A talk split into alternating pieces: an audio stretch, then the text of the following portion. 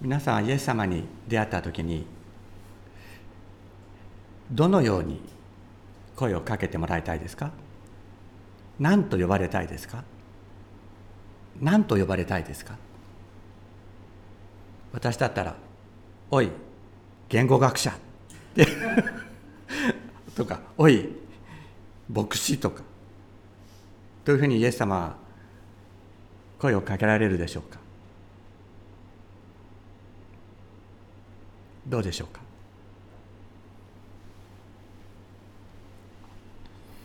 どういうふうにイエス様に声をかけてもらいたいか？どうですか？ちょっと自分の心の中でちょっと言って言ってみていただきたいんですけど別にあの声出す出す必要ないんですけど私はどういうふうに読んでもらいたいかなっていうふうにちょっと考えていただきたいなと思います。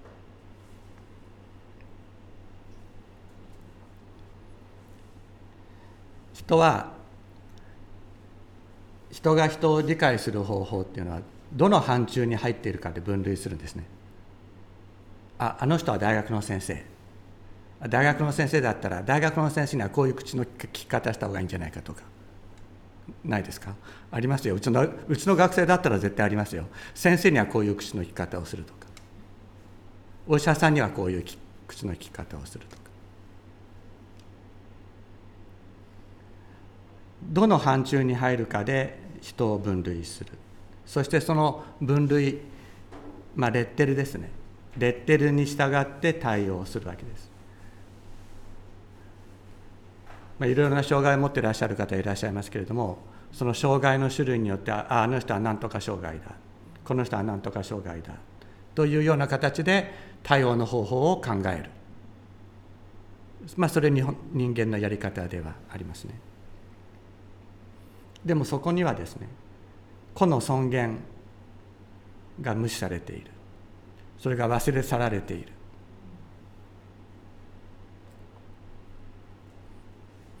まあ、今あの日本のキリスト教会を非常にこう揺る揺るがしている大きな問題があってそれはあの性的マイノリティの人たちを教会がどのように受け入れるかあるいは受け入れないかということであるんですけどもう性的あの人は性的マイノリティだっていうふうに言った時点で神様の御心から外れてるですね。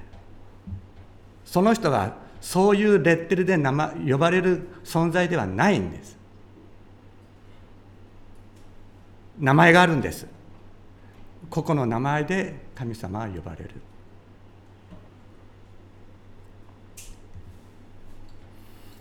イエス・キリストが私たちを見る目。それは一人一人の尊厳に目を留める。そのそのような見方でイエス様は私たちを見てくださっている。キリストは私たちを分類名で言われることはないんです。だから「おいクリスチャン」っていうふうに言われることもないんです。おいノンクリスチャンっていうこともないんです。私は日本に帰ってきて大学で聖書を読む会を始めましたけれどもその時に、えー、クリスチャンの男の子がこう入ってきました。でそこにはクリスチャンの子もクリスチャンじゃない子もいたんですけれどもクリスチャンじゃない子に向かって「あノンクリですか?」って言っても本当にびっくりしました。なんだそれは？差別にある意味での差別用語ですね。あの人はノンクリだ。ノンクリスチャンだ。もう本当にびっくりしました。そういうような見方で人をクリスチャンかクリスチャンじゃないかで人を二分して見ている。イエス様はそんな見方はしない。でまた私はあのやはり、えー、聖書へ向かう大学でやっている時に、えー、ある、まあ、大学の、まあ、有名なキリスト教団体に属する学生が来ました。ででそのキリスト教団体で、まあ、私のことをあの話したようなんですけれどもで岩本絵の子は原始福音だ。原始福音の原始じゃなかったんですよ。私はもう原始福音をずっと前に出てますから。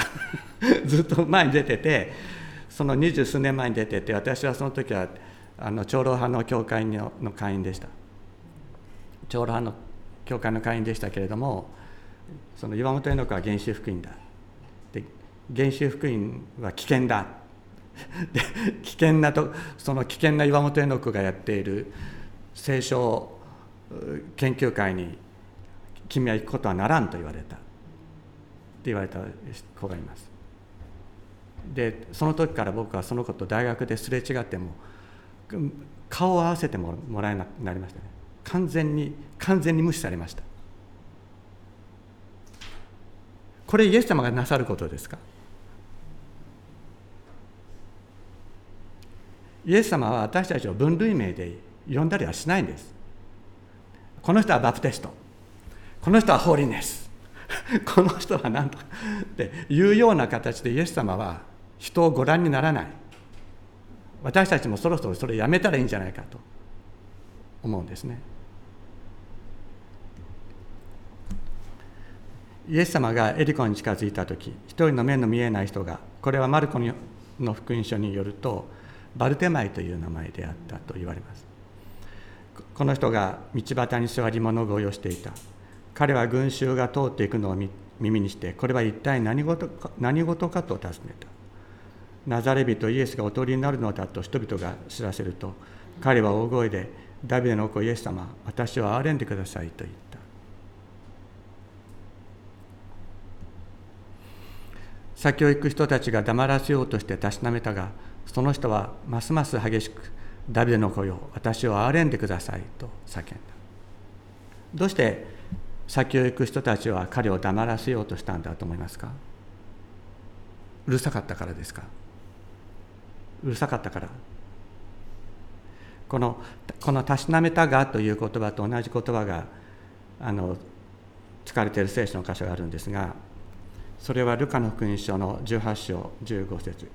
数週間前に読んだところですがさてイエスに触れていただこうと人々は幼子たちまで連れてきた。ところが弟子たちはそれを見て叱ったと訳されてこの叱ったという言葉とこのたしなめるという言葉これはギリシャが同じ言葉であります。ここにはですねイエス小さい子供たちも目の見えない人たちもイエス様の祝福を受けるにふさわしくないという差別意識があったのです。小さな子供は仕事ができないですよね。仕事が、まあ、役に立たない、まあ、そのことから人格を認められていませんでした。だからこの忙しくて十字架に向かう非常に緊迫した状況の中にあるイエス様のところに小さい子供たちを連れてくるとは何事か。虐待たちの者たちは向こうに連れて行けというのが弟子たちの意識であった。そしてまた目の見えない人は神の祝福を受けられない呪われたものであるという認識が当時のユダヤにはありました。そしてそれらの人たちは社会や集団が自分に貼り付けるレッテルによって扱われるだけじゃなくて自分自身もそのレッテルが自分の本質だと思ってしまう。自分は目が見えない。だから私はこうだ。私はこういう障害がある。だから私はこうだ。私はこういう失敗をしたこういうものだだからこうだというようなその自分自身に対しても自分でレッテルを貼って自分を言うならば制限していくそういうようなことというのは私たち人間にもありますね。ところがだからこのねバルテマイもイエス様が通られるまではそうやって生きてたんですそうやって生きてたんです。自分は目が見えなくなった。だから自分は物乞いをして生きていくしかない。そして人に蔑まれてお前は神から呪われると出ると言われてあそうなんだ。というふうに思って生きてきた。だけどイエス様が通られると聞いた。その時に自分の内側に隠れていた本質が目覚めるんですね。そのレッテルが自分の本質ではないことに気がついた。だから叫び出すんです。だから叫ぶんです。そのレッテルが自分の本質だと思っている時には人は叫ばない。あそそんなもんなんだ。仕方がないんだ。諦めるしかないんだ。というふうに思う。だけどイエス様の臨在はそのレッテルが自分の本質ではないんだということを私たちに知らせる。気づかせる。その時に私たちは叫び出すんです。黙らなくなるんです。私たちの本質を立ち上がらせることができるイエス・キリストに向かって私たちは叫び出す。決して黙ることはない。イエス様私を憐れんでくださいと。叫んで黙らないものになる。なぜか。神様ご自身が私たちのために黙ることのない方だと聖書は言っています。シオンのために私は黙っていない。エルサレムのために沈黙はしない。神様がおっしゃっている。その救いがその義が明るく火を光を放ちその救いが松明のように燃えるまで主ご自身が私たちのために黙ることがないそれが私たちの神様です。そのご臨在に触れるときに私たちも黙ることはない。黙らないものになるんです。主がそれを望んでおられるからです。イエスは私と待って彼を連れてくるように命じられた。彼が近くに来るとイエスはお尋ねになった。私に何をしてほしいのですか？するとその人は答えた。主よ目が見えるようにしてください。イエスは彼に言われた。見えるようになれ。あなたの信仰があなたを救った。その人は直ちに見えるようになり神をあがめながらイエスについていった。これを見て民は皆神を賛美した。この人目が見えるようになって一番最初に見たものは何ですか？花ですか？空ですか？鳥ですか？何ですか？イエス様ですよ。イエス様が目の前にいるんです。この方が見えるようになれとおっしゃった時に目を開いたら目そこにイエス様がいた。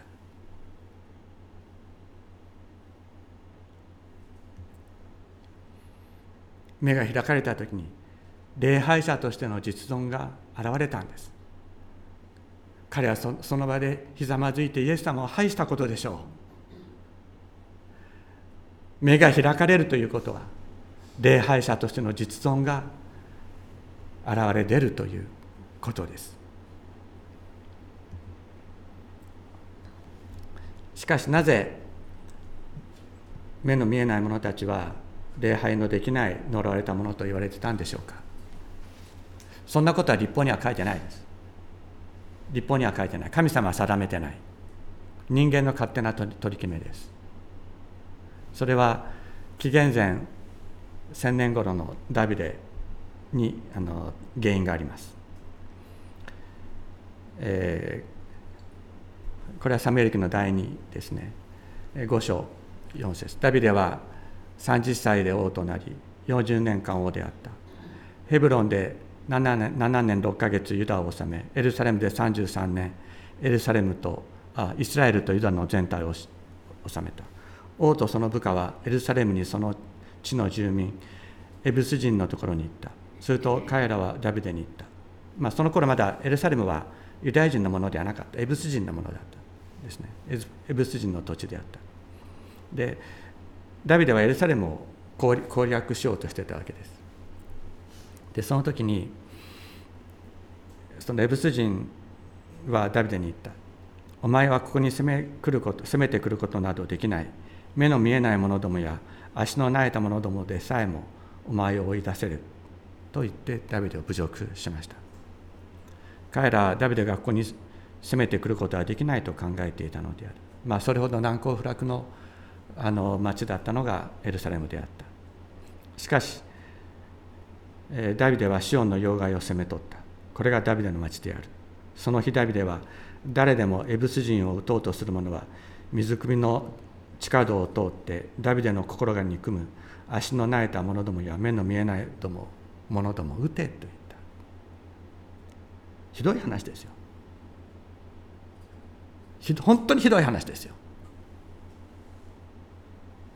ダビデはバテシバを奪ってウリアの妻中心ウリアの妻バテシバを奪った上でウリアを殺害するという大きな罪を犯しましたけどこれもそうですね。これも本当にひどい話です。でそれで目の見えないものや足の苗えたものは王宮に入ってはこの王宮という言葉と神殿は同じ言葉ですから宮に入ってはならないと言われるようになった。でそれ以降1000年間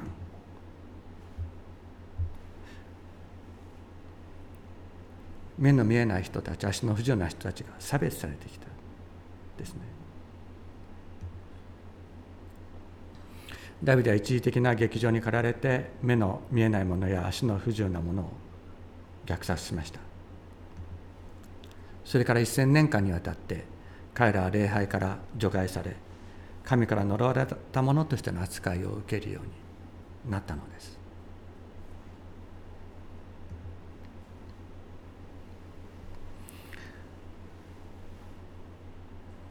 このバルテマイを癒された後イエス様はこの後、えー、ザーカイの家に行かれますけれどもその後エルサレムに登っていかれます。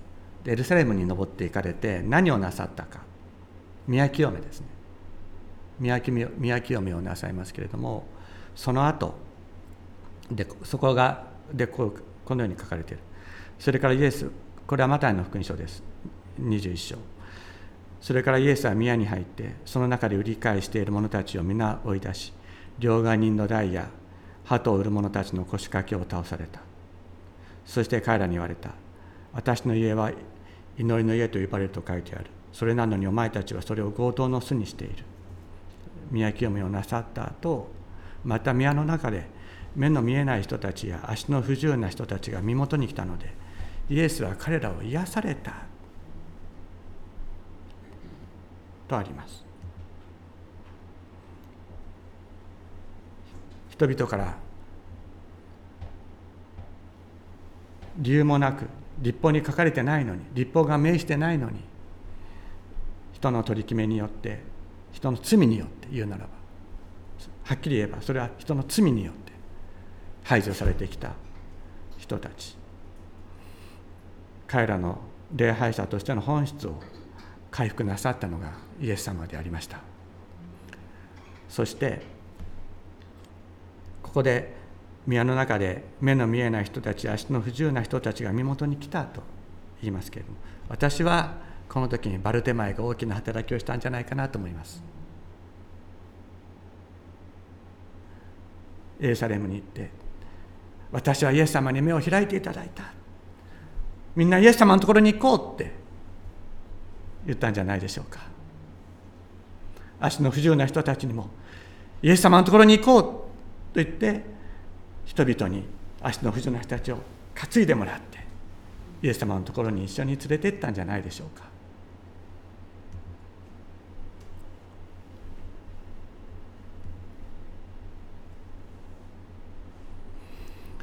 イザヤ書の35章にメシアキリストが来られた時何が起こるのかということが予言されています。心騒ぐ者たちに言え強くあれ恐れるな見よ。あなた方の神が復讐が神の報いがやってくる。神は来てあなた方を救われる。その時このその時っていうのはメシアが来られた時という意味です。メシアが来られた時目の見えない者の目は開かれ耳の聞こえない者の耳は開け開けられる。その時足の苗えた者は鹿のように飛び跳ね口の口の利かない者の下は喜び歌う。荒れ野に水が湧き出し荒れ地に川が流れるからだ。その時というのはメシア到来の時。イエス様はご自分がメシアとしてやってこられたことを神殿の中で目の見えない者たちの目を開き足の泣いた者たちを立たせ彼らの礼拝者としての実存を回復することによってこれを明らかになさったのであります。先ほどあのイエス様に出会った時何て呼ばれたいかって言いましたね。礼拝者としての実存をイエス様私たち一人一人の礼拝者としての実存を回復してくださいますけれどもその時にね私たちをね名前で呼んでくださるんですよ。名前で呼んでくださ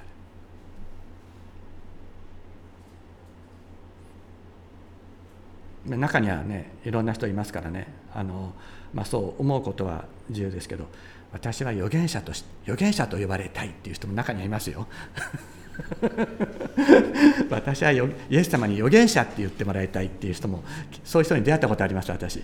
あそうなんだって思いましたけど多分イエス様はそうおっしゃらないだろうなって。な聖書は何て言ってるか。その時あなたは新しい名で呼ばれる。イエス様が与えてくださる新しい名で呼ばれると言っています。主の御口が名付ける名で。また黙示録ではこのように言われてますね。耳のある者は御霊が諸教会に告げることを聞きなさい。勝利を得る者には私は隠されているものを与える。また白い石を与える。その石にはそれを受ける者の他は誰も知らない。新しい名が記されている。イエス様私たち一人一人に新しい実を与えて与えてくださる。新しい名で呼んでくださる。それはまだ私たちには隠されている。だけどイエス様は私たち一人一人を分類名で呼んだりはしない。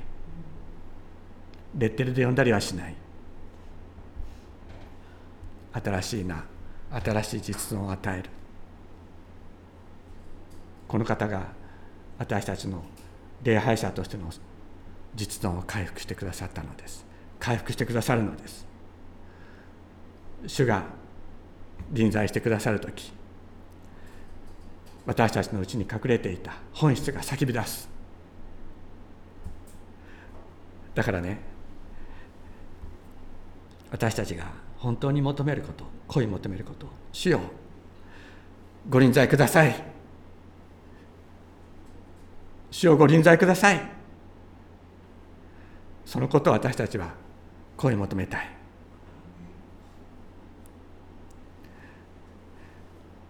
お祈りをしましょう。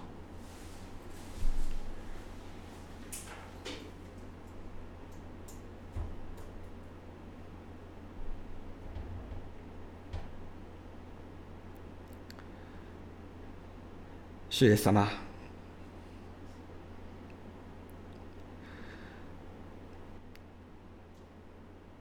どうぞあなたご自身が親しいご人材を持ってこの場を訪れ一人一人を訪れてくださいますようにお願いいたします。私たちのさまざまな思いの中に隠れている本質の願いあなたの子供としての思いその実存それを私たちに知らせてくださいますようにお願いいたします。それをあなたが回復してくださることを私たちは叫び求めあなたに叫び声を上げることができるようにしてください。天のお父様私たちの肉の叫びではなくあなたが与えてくださる本質の叫びをあなたに向かってあげることができるように導いてください。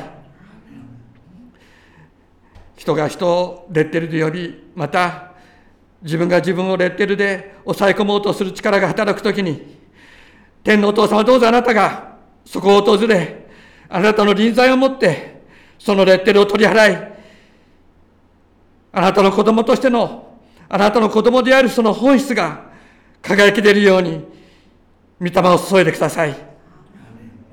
イエス様の尊い皆によってお祈りします。